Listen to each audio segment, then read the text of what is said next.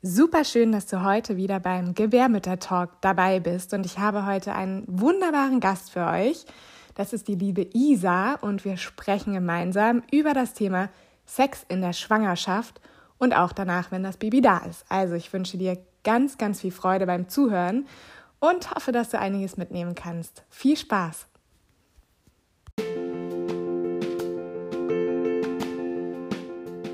Herzlich willkommen bei deinem Gebärmütter-Talk, dein Podcast für deine Schwangerschaft, die Geburt, Familie und dem Frausein.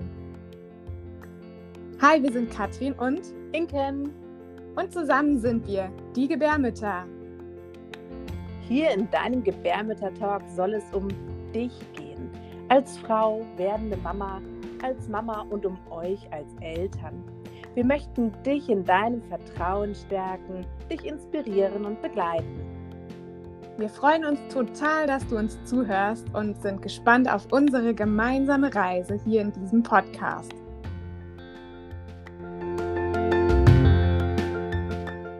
Ja, hallo, du liebe Isa. Ich freue mich total, dass es endlich mit einem Podcast mit uns klappt, weil du bist einfach so eine wahnsinnig interessante Frau.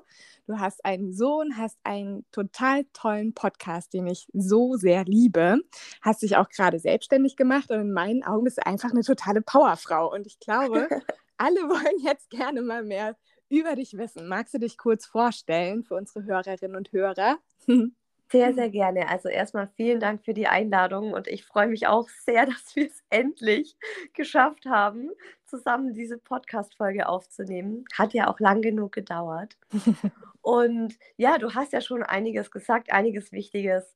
Ähm, ich bin Mama von einem dreijährigen Sohn, wohne hier in München und versuche eigentlich seit ich finde seit der, ich würde schon sagen, seit der Schwangerschaft, nicht erst seit der Geburt, seit der Schwangerschaft so äh, die Leichtigkeit und ähm, den Optimismus, den ich davor sehr stark auch so in meinem Leben ausgelebt habe, weiterhin mit dem Elternsein zu verbinden, weil das ja schon auch viel Verantwortung ist, viel Unsicherheit, zumindest war es bei mir so. Ähm, und da sind dann so zwei Welten jetzt zusammengekommen und für mich ist es seitdem einfach so eine Herzensangelegenheit, das beste Mama-Sein irgendwie nicht nur aus mir, sondern auch aus anderen Mamas rauszuholen. Weil ich glaube, wir sind ganz oft unsicher und ähm, fühlen uns sehr allein mit unseren Gedanken und Ängsten. Aber im Grunde geht es uns allen gleich. Und das ist auch so die große Message, die ich mit meinem Hi Baby Podcast habe, also mit meinem Mama Podcast, ähm, dass wir im Grunde als Mamas alle im selben Boot sitzen und ich habe ja noch einen zweiten Podcast.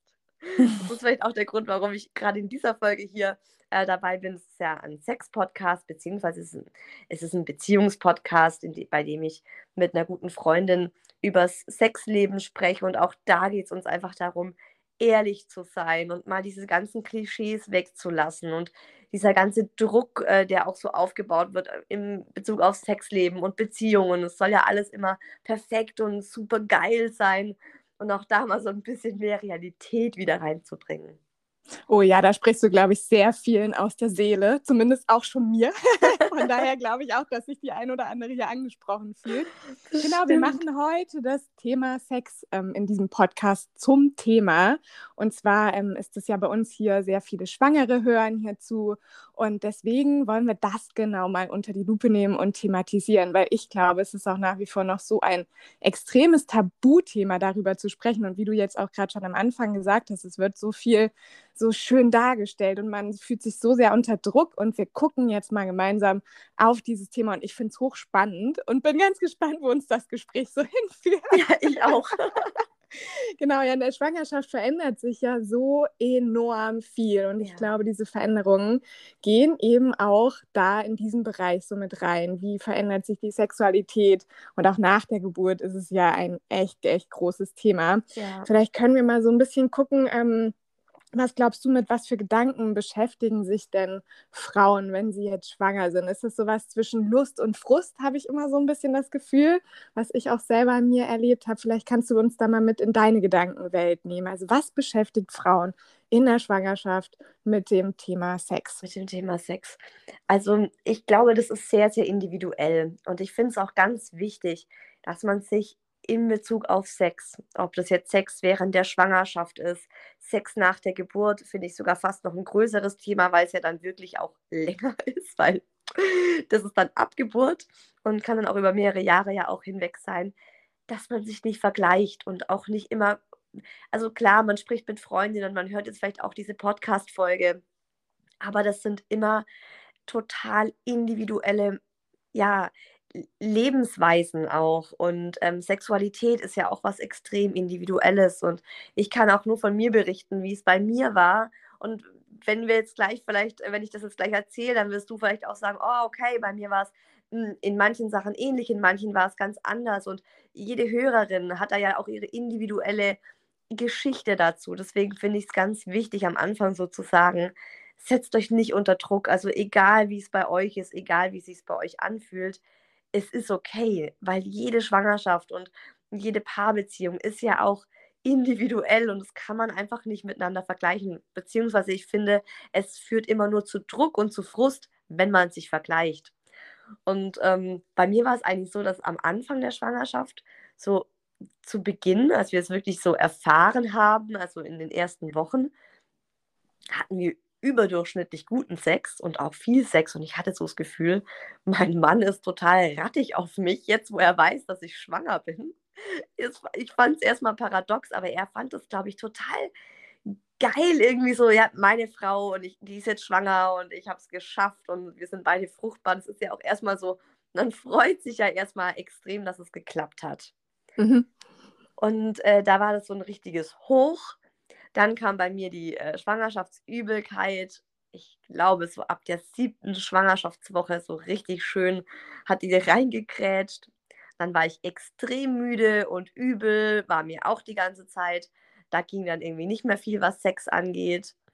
Und ähm, gegen Ende war es dann auch vor allem der dicke Bauch, der dann auch tatsächlich beim Sex einfach gestört hat wo man ja auch denkt, so, oh Gott, das ist unangenehm und alles wackelt und das Baby wird da jetzt durchgeschüttelt. Und ich weiß noch, dass ich mich am Ende wie so ein Walross gefühlt habe, das so gerade irgendwie an den Strand gespült wird haben wir so mit dem, mit dem Schwangerschafts-, mit dem Stillkissen so, so, so, ein, so ein Kreis um meinen Bauch herum gebaut und ich habe mich dann da drauf gewuchtet und dann gab es Sex und das war so, oh Gott. Also, ja, das war dann eher noch so, okay, komm, jetzt sind wir gerade beide geil, lass uns mal schnell mal kurz Sex haben und dann ist aber auch wieder gut.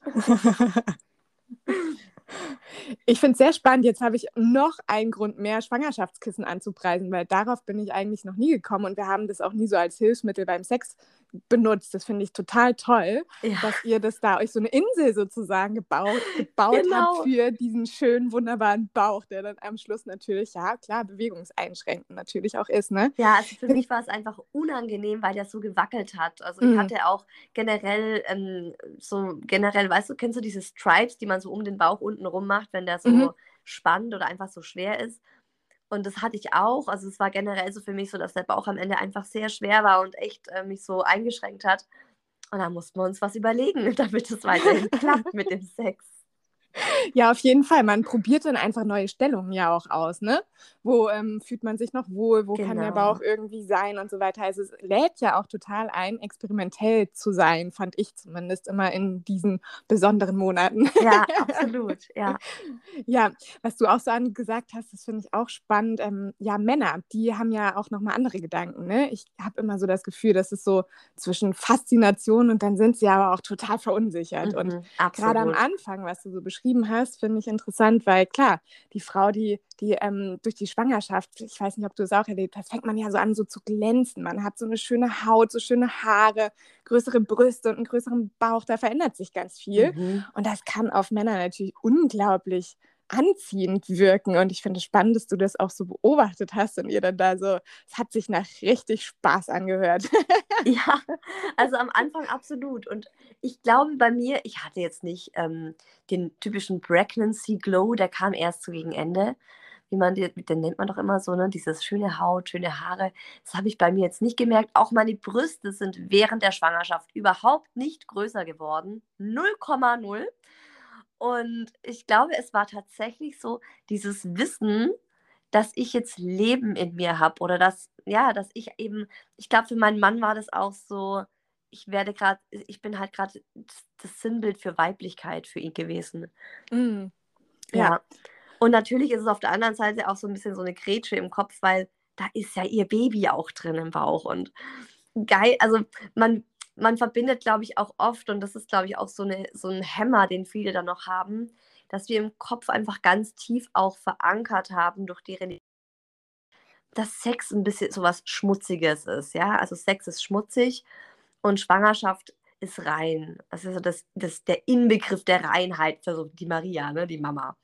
Und jetzt mit, so, mit der Maria jetzt Sex zu haben, wo das Baby innen drin ist und so direkt noch Teil des Ganzen ist, weil es wirklich ja im Bauch ist, das ist, glaube ich, für viele schwierig, rational irgendwie drauf klarzukommen. Mm, Ja, ich glaube auch, dass diese, dieses Bild, was du so sagst, ne, dass es so tief in uns drinne steckt einfach. Und klar, vielleicht haben dann manche, kommt vielleicht auch noch die Angst so dazu, dass man dem Baby dadurch schaden könnte oder der Schwangeren, könnte ich mir Mhm. vorstellen. Ich Ja. hatte diese Angst jetzt nicht, aber ähm, mag ja sein, dass die ein oder andere diese Angst halt einfach hat.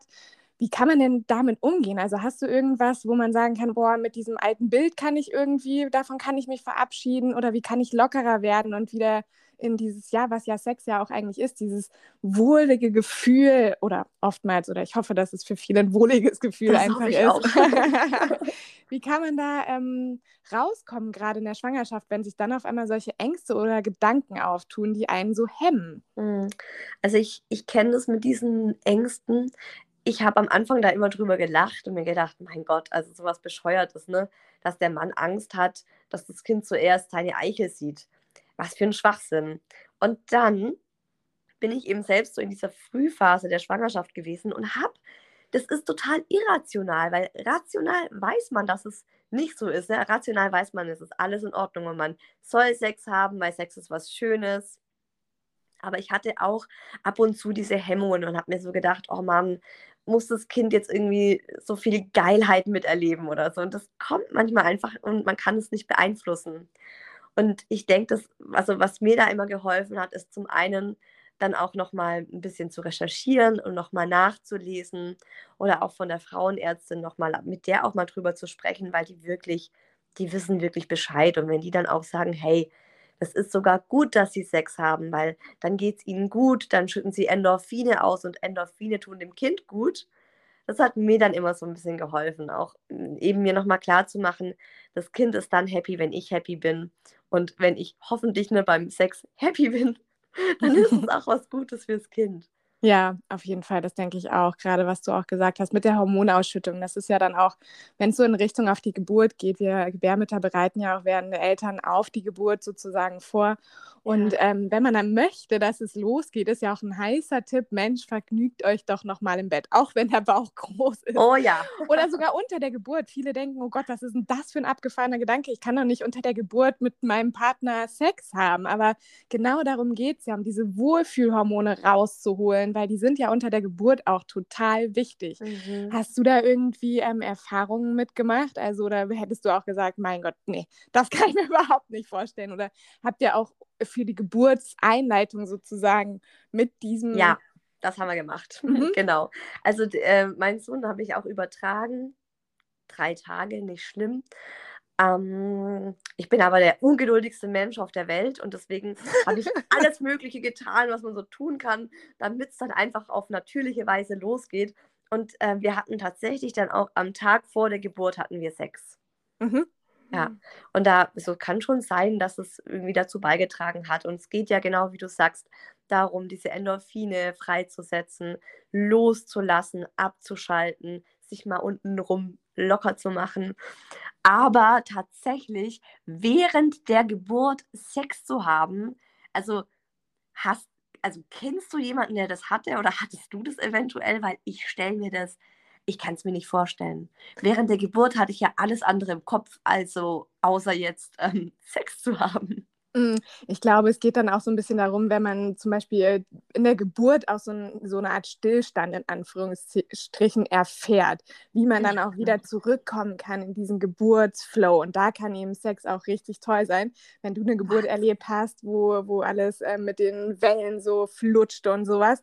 Ich mhm. persönlich mhm. hatte auch nie so eine lange Pause einfach, wo ich auf den Gedanken hätte kommen können, okay, ja. was können wir machen, damit es jetzt weitergeht auf natürlichem ja. Wege. Ja. Aber ich glaube, hätte es das gegeben, wäre ich auf die Idee gekommen. Und weißt du was, Isa, wir haben auch so lustige Anhänger. Man kennt das doch so aus dem Hotel, bitte nicht stören. Und die verteilen wir bei den Gebärmüttern auch. Weil klar, wenn du in einer Geburtsklinik bist, ne, ist ja auch eher alles fremd. Und wie kann man da so intim miteinander werden? Genau. Von daher auch echt ein großer Tipp, nehmt euch da irgendwas mit, wo ihr kennzeichnen könnt, ey, jetzt möchten wir bitte nicht gestört werden. Sodass man sich da ja auch wieder locker machen kann, mhm. sozusagen. Ne? Weil ja. klar, Sex unter der Geburt ist, glaube ich, ein gewöhnungsbedürftiger Gedanke, aber kann super gut sein. Also wirklich. Wahnsinn. Deswegen, ja. wenn es eine Hörerin gibt, die zuhört und damit Erfahrung gemacht hat, teilt es bitte gerne mit uns. Wir wollen oh, ja. es wissen. Das fände ich, das fänd ich auch unglaublich spannend. Also würde ich super gerne mal ein bisschen mehr dazu erfahren. Also wirklich so ein Erfahrungsbericht, wer das gemacht hat und wie es gewirkt hat. Ja, auf jeden Fall, das interessiert mich auch. Also immer her mhm. damit mit euren Geschichten unter der Geburt und das Thema Sex. Habt ihr Sex gehabt? Was hat sich dadurch getan? In, durch die Geburt hinweg und das wollen wir wissen. ja, Mensch, du hast aber auch noch ähm, angesprochen ganz am Anfang, als du dich vorgestellt hast, du findest es eigentlich fast noch wichtiger, darüber zu reden, was passiert dann, wenn das Baby wirklich da ist. Wollen wir da noch mal drüber sprechen? Ja, gerne. Also ich finde es tatsächlich auch den, den, den wichtigeren Teil. Also klar, es ist, es ist ein Thema, ähm, finde ich auch für viele Frauen, darüber haben wir jetzt noch gar nicht gesprochen, dass die sich plötzlich auch unattraktiv finden während der Schwangerschaft, weil sich so viel verändert. Es ist auch ein Thema, dass Männer ihre Frau während der Schwangerschaft nicht mehr sexuell attraktiv finden. Das habe ich zumindest sehr oft schon gehört auch eben dadurch, dass ich diesen Sex-Podcast mache, mir schreiben das wahnsinnig viele Frauen, die sagen, hey, ich bin schwanger geworden und zack, war das Feuer im Bett aus und mein Mann hat mich nicht mehr mit dem Arsch angeschaut. Das ist natürlich ein Thema und ich glaube, da hilft vor allem nur Reden. Das wollte ich unbedingt noch loswerden, mhm. dass man ich weiß, der Schweine, der innere Schweinehund ist riesengroß, sowas anzusprechen, weil man hat Angst, dass da jetzt irgendeine heftige Antwort kommt, mit der man von der, also die einen vielleicht auch verletzt. Aber wenn man dann fragt, so, hey, was ist denn los? Irgendwie hatten wir jetzt schon seit Wochen keinen Sex mehr, liegt es an der Schwangerschaft? Und dann sagt der Mann eventuell, ja, ich finde dich nicht mehr attraktiv, es gefällt mir einfach nicht, dass du jetzt ein Kind in dir hast, da möchte ich keinen Sex mit dir haben. Das, davor haben wir, glaube ich, alle Angst, wenn wir sowas ansprechen. Und es kann natürlich passieren. Aber trotzdem glaube ich, dass darüber sprechen die einzige Lösung ist, um das Thema irgendwie aufzulösen. Und ich glaube tatsächlich, dass das der absolute Einzelfall ist. Und ich glaube eher, dass die Männer ähm, andersrum uns diese Ängste nehmen und sagen, was? Du glaubst, ich finde dich nicht mehr attraktiv? ich habe eher gedacht, dass ich dich jetzt auf mich zukommen lasse, weil ich nicht weiß, wie es dir geht, weil ich unsicher bin. Und ich glaube, das ist viel öfter der Fall, dass man dann ähm, auch so Missverständnisse auflöst und, und am Ende drüber lachen kann und dann auch wieder sagen kann, okay, so, und jetzt haben wir wieder Sex, jetzt haben wir das geklärt und jetzt ist das Thema vom Tisch. Mm, ja, ich glaube auch, da baut sich dann einfach sowas auf ne? und da schleppt man dann über die Wochen ähm, mit. Jeder ist irgendwie damit unzufrieden, aber keiner weiß, wie er es so, so anstoßen soll, so ja. ins Gespräch zu kommen. Ne? Es ist und diese Hürde ein, zu nehmen, ja. Mhm. Genau, es ist ein ganz neuer Lebensabschnitt und es ist ja für beide neu und beide sind unsicher und das ist ganz normal, glaube ich, da auch unsicher zu sein. Und nach der Geburt da geht es dann erst richtig los, finde ich, was das Thema Sex so angeht. Hm, ich finde, das ist, also zum einen ist da, gibt es da oft den Druck bei Frauen, so, okay, ich muss jetzt relativ schnell nach der Geburt wieder Sex haben, weil es eben dazugehört. Und relativ schnell heißt ja frühestens nach sechs Wochen. Also hm. Also sechs Wochen darfst du, selbst wenn du eine natürliche, wunderbare 1A-Geburt hattest, zumindest hat es mir so mein, meine Frauenärztin oder die Ärztin im Krankenhaus gesagt, sechs Wochen kein Sex. Hm. Und dann ist aber schon so, und so war es auch bei uns, dass wir diese sechs Wochen sehr genau im Blick hatten. Und, und ich mir dann oft gedacht habe, so, oh Gott, bin ich bereit dafür? Und ich habe mich wirklich so ein bisschen gefühlt, als wäre es eine zweite Entjungferung. Mhm. Ich weiß hm. nicht, ob es dir auch so ging, aber ich kann mir das vorstellen, dass es bei vielen Frauen so ist. Also ich fand es auch, dieses Gefühl allein in meinem Körper, dieses ähm, weit offen sein. Mhm. Und ich konnte mir überhaupt nicht vorstellen, wie das, ähm, ja, wo das Baby rausgekommen ist, es ist ja, ja. nicht viel Zeit sozusagen, ne? Ähm, genau. Sechs Wochen, wenn du von sechs Wochen sprichst, was sind schon sechs Wochen sozusagen? Und mir ging es ähnlich, dass ich so mich so gefragt habe, oh, kann ich das jetzt schon? Will ich das jetzt schon? Mhm. Aber ich mhm. habe auch gleichzeitig gemerkt, dass die Hemmschwelle immer, immer größer wurde. Und das erste Mal war tatsächlich eher so, oh, ich bringe es jetzt hinter mich. Ja, genau. Mhm. Mhm. Also bei mir war es zum einen genau dieses, ich bringe es jetzt hinter mich und zum anderen war es aber auch die Neugierde. Mhm. Wird es klappen? Wird es wehtun? Es war wirklich wie so ein, ja, wie, wie beim ersten Mal, hat mich total daran erinnert. Und das erste Mal nach der Geburt war auch nicht der Hammer, oder? Äh, nee. Ganz also, ehrlich nicht. Nee. Kann ja aber auch sein, dass es Frauen gibt, die so sagen, wow, das war echt ein Erlebnis, das habe ich noch nie gespürt. Weil ich glaube, es, ich, es gibt diesen Zusammenhang, wenn du eine richtig tolle Geburt hattest, mhm. dass das nämlich dann auch Auswirkungen hat auf dein Sexualleben, dass du da nochmal richtig intensiver reingehen kannst, auch ja, vielleicht noch mal mehr sagen kannst, was du wirklich möchtest und brauchst.